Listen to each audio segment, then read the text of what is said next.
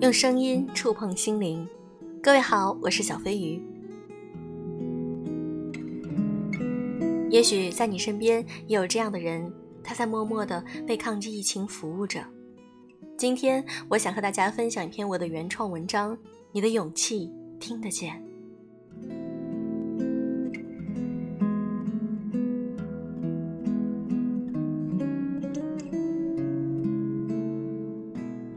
二零二零年的开端是魔幻的，疫情让我们感受到了恐惧，也让我们从恐惧中看到了勇士。他们在人人自危时，却愿意主动为社会献上一份属于他们的力量。这份大爱让我们感受到了温暖。我身边就有这样一位勇敢的女汉子，桂荣是一名网约车司机，同时她主动加入了公司爱心急救车队，接医护人员上下班，是车队里唯一一位女司机。六月初，天气逐渐炎热起来。随着疫情得到有效的控制，桂荣恢复了正常工作。她一头短发，干净爽利，说话时嗓门很高。我是标准的女汉子，家里人都听我的。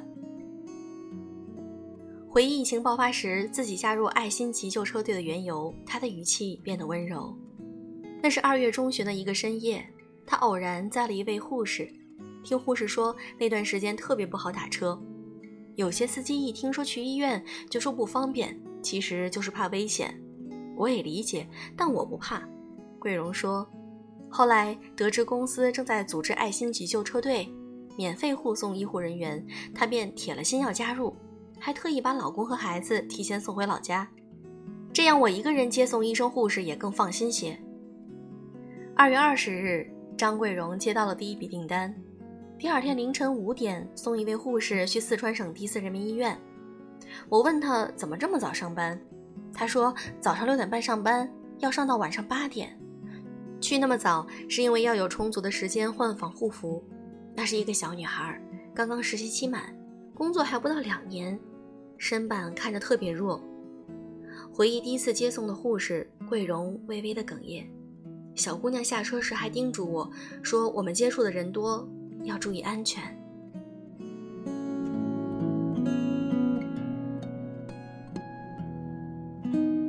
接送医务人员的那段时间，张桂荣也见证着白衣战士的辛苦。他说，自己那时候没见过早上八点才上班的医护人员，都是提前很久到医院，最晚的凌晨两点才回家。有一次，张桂荣接到了一个早上七点的订单，从城市的第一人民医院北区到南区。当时我有点疑惑，这时候应该是早晨下班回家，为什么要去另外一个医院？我打电话核实才知道，他是从第一人民医院北区上完了夜班，早晨出发到南区接白班。还有一次，两位医生在同一个地点上车，桂荣以为两人住在同一个小区，所以一起搭车。上车听医生聊起来，他才知道两位医生不住同一个小区。他们说这个名额有限，要省出来一个名额给另外一个护士。类似的故事还有很多，张桂荣一直被触动着，也一直起早贪黑的坚持着。累吗？担心吗？害怕吗？面对网易记者的追问，这位性格爽朗的女汉子直摇头：“医生护士都在抢救人命啊，我这点风险，睡不睡觉的算什么呢？”桂荣坦言，最初因疫情订单骤减时，他曾想过退出网约车行业，但接送医务人员又让他找到了这份职业的价值。二零二零年上半年的境遇给我们带来的影响，不只是在经济上的，更多的是内心的恐惧，对未来的不确定，经济的不确定，生活的不确定，常常让人焦虑不安。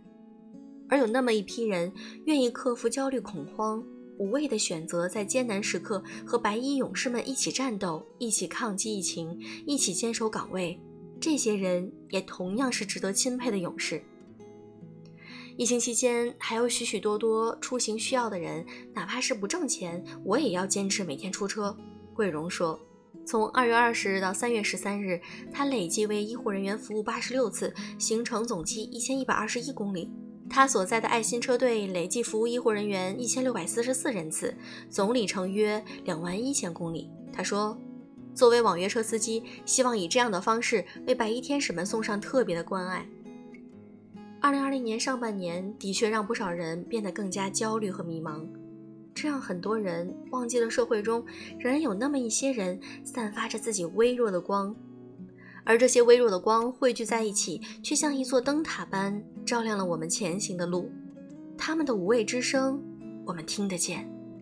正是有了这些光，象征着灿烂和热闹的夏天也到来了。未来还有很多美好值得我们期待。